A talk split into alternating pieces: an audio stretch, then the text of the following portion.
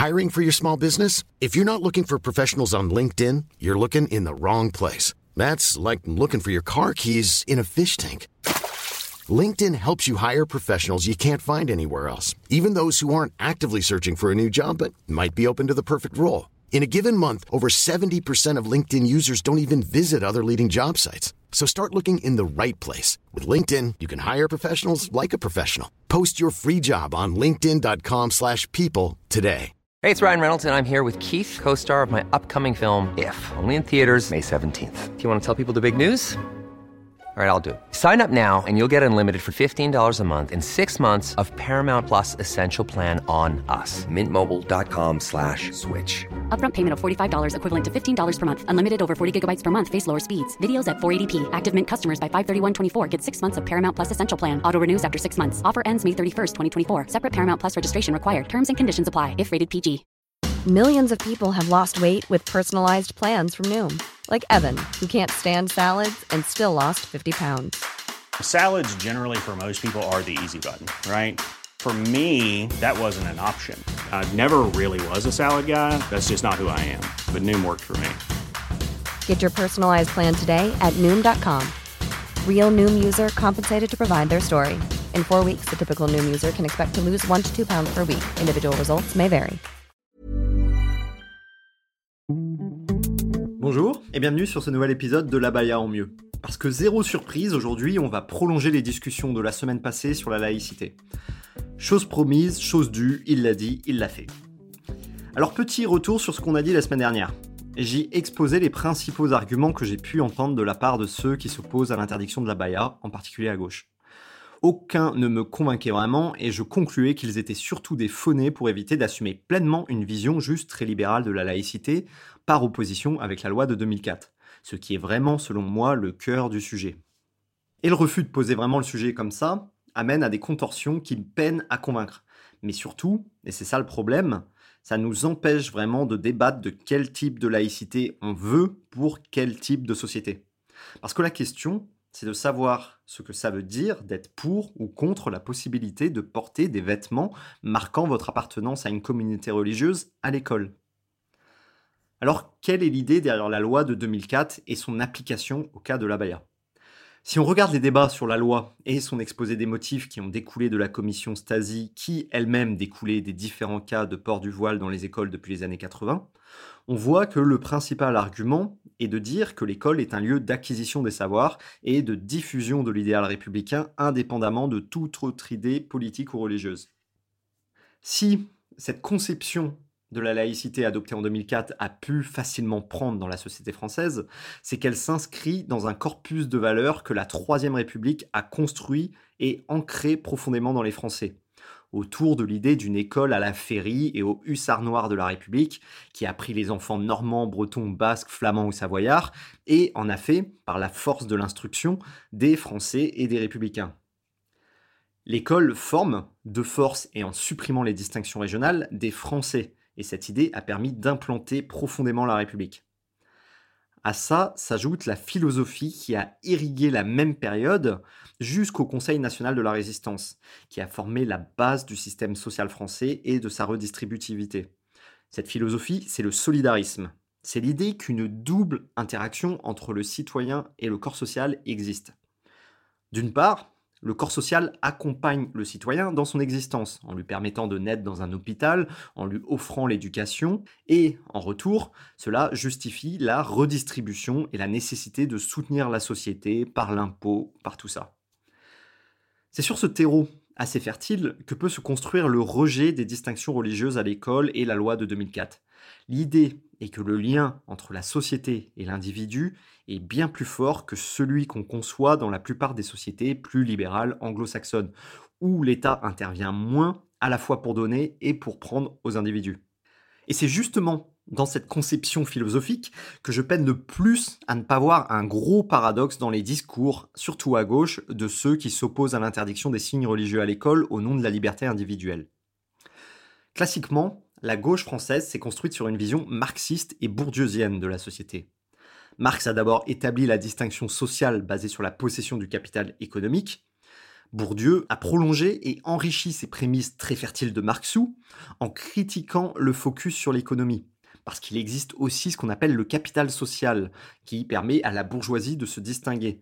Et tout ce qui permet aux riches influenceurs de quand même appartenir à la catégorie sociale des lobes frontales défaillants malgré leurs millions. Et pour ça, Bourdieu a créé le concept d'habitus, ou plutôt il le reprend à d'autres sociologues et lui donne ses lettres de noblesse scientifique. Parce que même s'il suffit de donner un nom latin à un truc pour qu'il sonne intelligent, en vrai, ça suffit pas vraiment. L'habitus, c'est quoi donc? C'est juste prolonger l'idée que les humains sont des primates fonctionnant de façon grégaire et par mimétisme de leur environnement. L'habitus, c'est la façon dont notre environnement social nous a façonnés, dans lequel j'ai grandi et ce qui m'a donné, comme habitude, comme façon de voir le monde, de l'interpréter, comme goût. C'est ce qui me permet à moi et aux autres membres des groupes sociaux dont je relève de se reconnaître mutuellement et de reconnaître ceux qui n'ont pas le même habitus. On a tous ça, si on a grandi en société. On a tous un environnement qui nous a forgés selon des dispositions économiques et sociales, même indépendamment de nous-mêmes. C'est-à-dire qu'on croit qu'on aime quelque chose du fait de notre personnalité, mais au niveau social, on se rend compte que c'est en réalité fortement déterminé. Vous pensez que vous aimez vraiment les Pokéballs parce qu'il y a du riz froid et du saumon, donc c'est sympa Non, vous aimez ça parce que vous êtes en réalité un Parisien CSP+, de moins de 40 ans.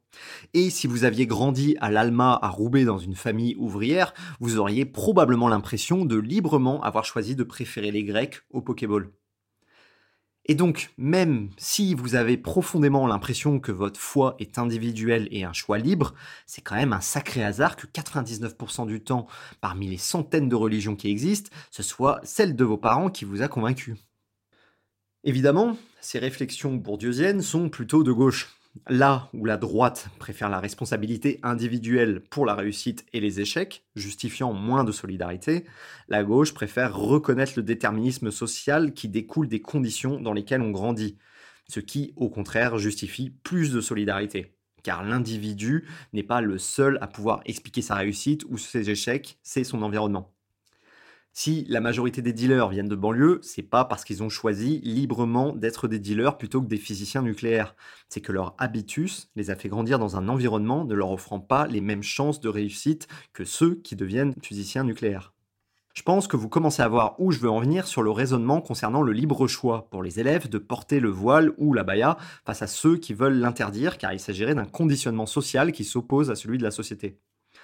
Le fait de dire que c'est juste un individu de 14 ans libre et pleinement conscient qui réalise le choix libre et éclairé de porter la baya, c'est aller contre toute la philosophie classique de la gauche. Et si je dois en prolonger les prémices, je suis obligé d'en conclure que les gens qui échouent à l'école, sont pauvres ou commettent des délits, sont tous des individus libres et conscients de leur choix, pas le fruit de leur environnement, ce qui est quand même plus commun comme notion aux pays libéraux anglo-saxons. La liberté individuelle, c'est pas que quand ça vous arrange, et la solidarité quand ça vous arrange pas. Une société doit avoir une symétrie des droits et des devoirs pour ne pas s'effondrer, selon moi. Si on veut quelque chose de la société, on doit lui donner quelque chose en retour. Et si elle veut nous prendre quelque chose, elle doit nous donner quelque chose en retour. Si on veut la liberté de croire qu'on fait nos choix librement et sans contrainte quand on est encore un enfant dans un milieu familial et social déterminé, alors on doit assumer tout ce qui peut nous arriver de négatif à cause de cette liberté de choix. Même si chez nous ça reste un gros mot, la logique derrière tout ça, c'est ce qu'on appelle le communautarisme. C'est-à-dire que plutôt que d'avoir un État qui prime sur tous les groupes ethniques, religieux ou sociaux en général, on laisse ces groupes régir plus ou moins leur fonctionnement autant que possible et sans intervention étatique. Supprimer l'autorité de l'État ne vous rend pas plus libre, il vous soumet plus au conditionnement et à l'habitus de votre communauté, quel qu'il soit. C'est pas forcément une mauvaise chose en soi, selon moi, le communautarisme. C'est juste un choix de société. Mais par contre, il faut que ce choix soit cohérent sur toute la ligne pour tenir. Enfin, j'aimerais revenir un peu sur la perception qu'ont justement différentes communautés avec des habitus différents des vêtements religieux. En particulier, ceux qu'on voit le plus au quotidien, donc, c'est-à-dire les vêtements islamiques. Je pense que c'est un peu trop facile de réduire le rejet de la visibilité de l'appartenance religieuse dans la sphère publique à l'islamophobie néocolonialiste masculiniste. Déjà, parce que 80% des Français seraient donc de cette catégorie. dont 60% des sympathisants LFI et 80% chez Europe Écologie Les Verts. J'y crois moyennement. Je ne pense pas que l'explication de ce rejet soit majoritairement la haine envers les musulmans. Je pense qu'il s'agit d'un rapport aux religieux très différent.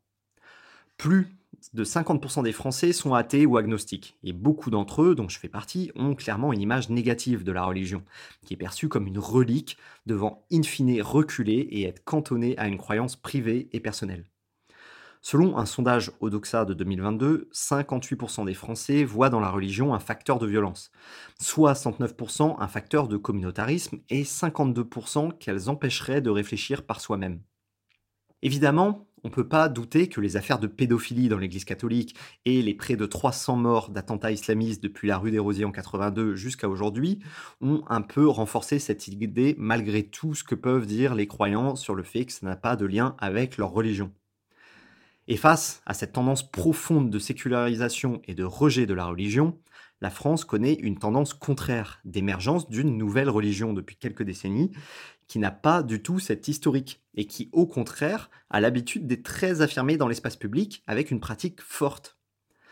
Là où seulement 15% des catholiques restants déclarent prier tous les jours à l'INSEE, ça concerne 58% des musulmans. Nécessairement, on a donc deux visions de la religion et de la place qu'elle doit avoir dans la société qui s'opposent. L'une très séculariste, relayant progressivement la religion à quelque chose de secondaire et ne devant pas empiéter dans la sphère publique, et d'autre part l'émergence d'une tendance au contraire pratiquée, revendiquée et demandant à exister dans la sphère publique, y compris à l'école. Si en plus de ce clash sur deux visions de la place de la religion dans la société, on rajoute tout ce qu'on a dit déjà sur Bourdieu, ça entraîne un autre effet. C'est que les deux peuvent être entièrement sincères dans leur vision contradictoire. D'une part, les Français sécularisés peuvent sincèrement voir dans le voile ou la baya une forme d'asservissement. Mais les Françaises musulmanes peuvent aussi sincèrement y voir une expression de leur volonté et de leur choix libre. Parce que Bourdieu nous explique qu'on est tout à la fois conditionné par notre environnement, à préférer prendre des vacances à Noirmoutier plutôt qu'à Dubaï par exemple, mais qu'en plus, on a l'impression qu'on préfère vraiment Noirmoutier par un simple choix libre et pas par conditionnement. C'est la même chose pour les vêtements religieux. C'est un conditionnement social, mais ceux qui les portent peuvent penser le faire sincèrement, librement. Et derrière ces deux tendances sincères se cacheront d'une part des personnes rejetant les musulmans parce que musulmans plutôt que pour la soumission à la religion, et d'autre part les islamistes qui tenteront d'affirmer leur but politique en jouant sur l'intolérance et qui rêvent de diviser la société. Je suis pas arc-bouté sur la question de la laïcité. J'exècre la religion, mais je pense que faire société reste plus important et que de se rapprocher du modèle anglo-saxon pourrait être une solution à long terme. Toutefois, il me semble pas incohérent de considérer que les mineurs à l'école n'ont pas la capacité de faire leurs choix religieux et politiques sans la relation avec leurs parents. Parce que contrairement à ceux qui comparent l'Iran à la France en miroir, absolument personne ne vous interdit de porter le voile ou la baya en dehors de l'école et une fois que vous êtes majeur. Est-ce que si je considère qu'il est acceptable qu'un enfant de 13 ans puisse choisir librement de porter la baya, je ne devrais pas aussi considérer la même chose pour un enfant de 6 ou 8 ans Quelle est la limite? Ou si je considère que la maturité pour faire des choix n'est pas à 18 ans, mais à 12 ou 13 ans, alors de façon cohérente, je devrais aussi donner la majorité pénale et politique à cet âge, et ne pas imposer la tutelle parentale. Bref, je regrette que le débat sur la laïcité se limite souvent à quelque chose d'épidermique, plutôt qu'à une réflexion sur un modèle de société et le rapport à l'individu, à son environnement et à l'État. Toutes nos positions sur les vêtements religieux à l'école devraient découler de cette cohérence sur ce que l'on veut de la société. Merci d'avoir écouté cet épisode. N'oubliez pas de le noter, de le partager et de me suivre sur votre plateforme d'écoute et Instagram. Et je vous dis à la semaine prochaine.